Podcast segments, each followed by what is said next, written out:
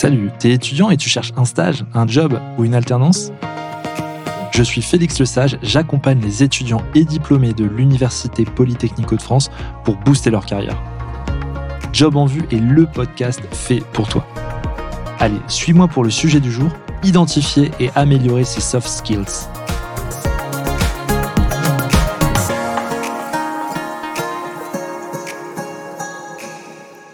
À diplômé égaux, Qu'est-ce qui justifie qu'un autre soit embauché et pas toi? Qu'est-ce qui a bien pu faire la différence entre lui et toi? Je te laisse méditer là-dessus, mais on va surtout répondre à cette question ensemble dans cet épisode, car il y a fort à parier que les fameux soft skills n'y sont pas pour rien. De plus en plus, le monde du travail s'accorde à dire que ce qui conditionnera la réussite n'est pas le diplôme ou l'école dont provient l'individu. Ce serait plutôt sa capacité à identifier son environnement et à comprendre s'il va être propice à son épanouissement faire de bons choix pour soi, saisir les bonnes opportunités et flairer les mauvaises, savoir s'intégrer et interagir de manière efficace avec tes pairs, voilà ce qui ferait vraiment la différence. Tu as peut-être eu l'occasion de noter des différences entre tes camarades d'école et toi-même lors d'exercices oraux ou qui se déroulent en équipe. Certains vont prendre le lead quand d'autres se plaisent à rester en retrait. L'un va prendre la parole naturellement au moment de rendre le travail, d'autres vont acquiescer sans un mot. Je pense que tu vois ce que je veux dire. Si aujourd'hui ces soft skills ont autant d'importance, c'est aussi et surtout parce que notre monde évolue rapidement et qu'il faut s'adapter toujours plus, rester flexible, prendre la vague pour rester en mouvement.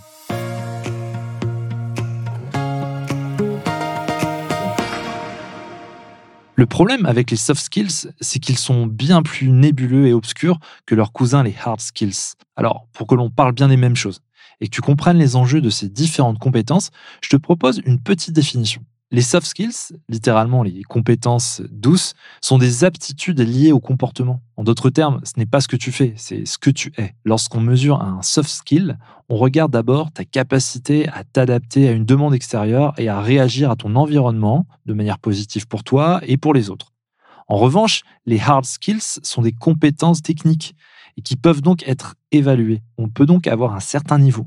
Dans un hard skill, ce qui est bien plus difficile à déterminer pour un soft skill. Ainsi, posséder un diplôme dans ta branche de prédilection, c'est attester que tu as des connaissances dans le domaine. Ça ne prouve en rien que tu es capable de les mobiliser, ni que tu saches travailler en équipe, par exemple. Je pense que tu commences à le comprendre. Les hard skills et les soft skills ne sont pas faits pour être ennemis, mais bien pour collaborer afin que tu sois le professionnel dont on ne peut plus se passer. Et oui, comme un iceberg, nous avons tous un côté émergé et un côté immergé. Les hard skills sont souvent montrés comme émergés, car on voit rapidement si une compétence est acquise ou non. Ce sont tes savoirs et tes savoir-faire. Tandis que les soft skills sont plutôt la partie immergée. Ce sont les aptitudes, tes comportements en société, ta motivation. Les soft skills n'ont pas de véritable consensus autour de leur définition et ils peuvent être des compétences cognitives, comportementales ou encore relationnelles ou émotionnelles. Des choses qu'on apprend d'un individu en le côtoyant au minimum.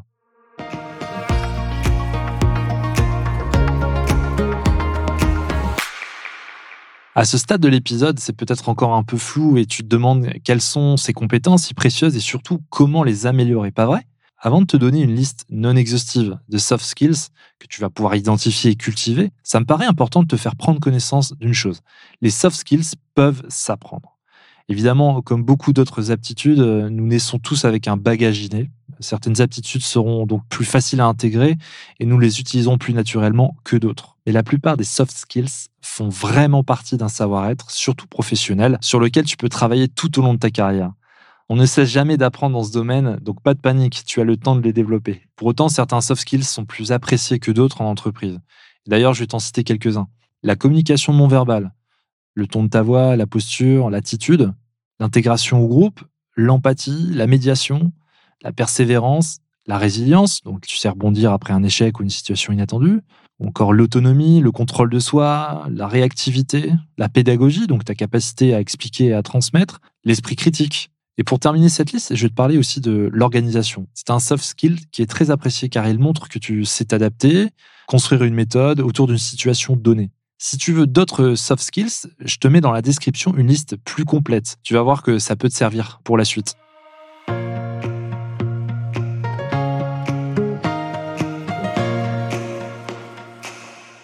Je te le disais tout à l'heure, tu peux améliorer ces soft skills et même les apprendre de zéro si tu en ressens le besoin ou l'envie. Pour ça, il n'y a pas de secret, il faut expérimenter.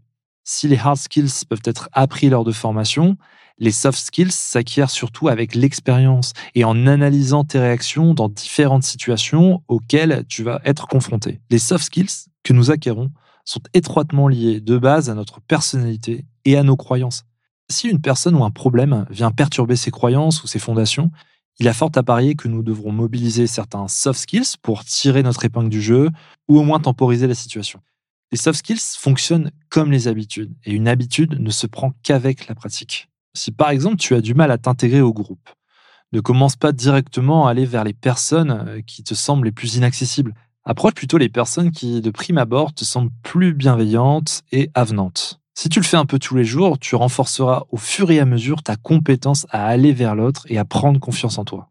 Autre exemple, si tu as mal géré ton stress pour ton dernier entretien d'embauche, tu as perdu tes moyens et que ça t'a fait perdre le contrôle de la situation, tu peux travailler activement sur ta gestion du stress. Commence par analyser les faits. À quel moment tu as perdu pied? Quels éléments ont fait que tu n'étais pas à l'aise? Qu'aurait-il fallu pour que tu te sentes en confiance? Si tu n'as pas l'envie aujourd'hui d'acquérir de nouveaux soft skills ou d'améliorer les existants, c'est peut-être que tu te bloques dans les croyances limitantes qui t'empêchent d'avancer. Et il n'y a qu'un retour extérieur, honnête et bienveillant, qui puisse nous mettre le pied à l'étrier pour vouloir changer. N'hésite pas à demander à ton entourage des feedbacks sur euh, tes comportements dans les situations précises. Par exemple, tu peux demander dans telle situation, quels ont été mes points forts? Sur quoi je peux progresser? Comment j'aurais pu être plus efficace ou impactant ou agréable?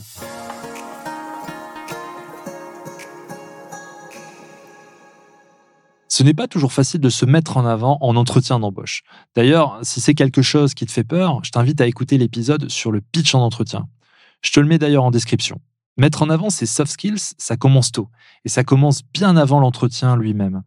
Grâce aux réseaux sociaux, et notamment grâce à LinkedIn, qui n'a plus secret pour toi après avoir écouté l'épisode qui t'en donne toutes les clés, tu peux montrer qui tu es en étant derrière ton écran. C'est la magie d'Internet. En créant un contenu de qualité qui te ressemble et qui met en avant tes valeurs, tes croyances, tes expériences, les recruteurs peuvent te cerner en amont. Alors ne te leurre pas, tous les recruteurs aujourd'hui tapent ton nom dans Google.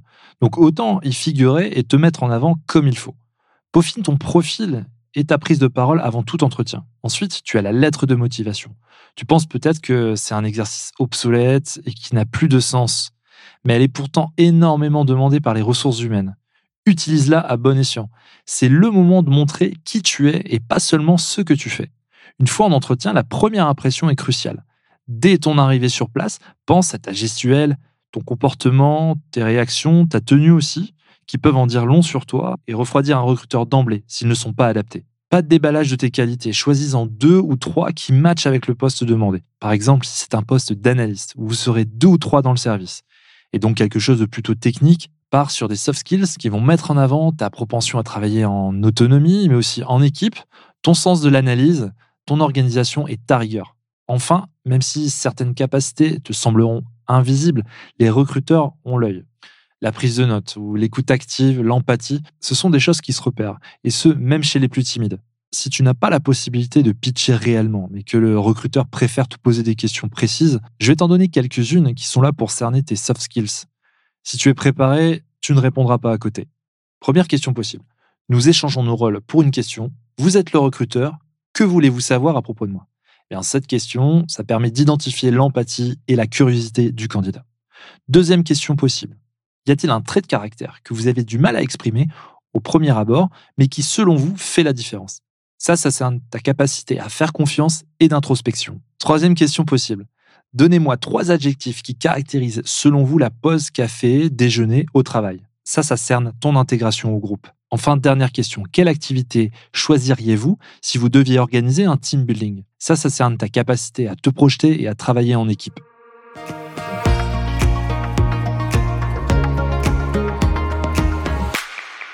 Toutes ces compétences comportementales que tu vas mobiliser au fil du temps seront autant d'aptitudes que l'on ne pourra pas te retirer.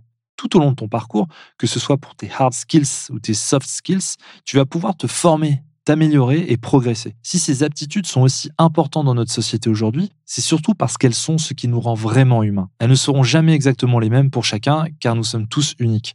Avec l'émergence à une vitesse fulgurante de l'intelligence artificielle, il est devenu primordial de maîtriser les compétences qu'elle ne maîtrise pas encore. Les soft skills, c'est l'humanité et cette intelligence artificielle n'a pas encore craqué ce code. J'espère que cet épisode de Job en vue t'a plu et va te permettre d'identifier et de faire grandir tes soft skills.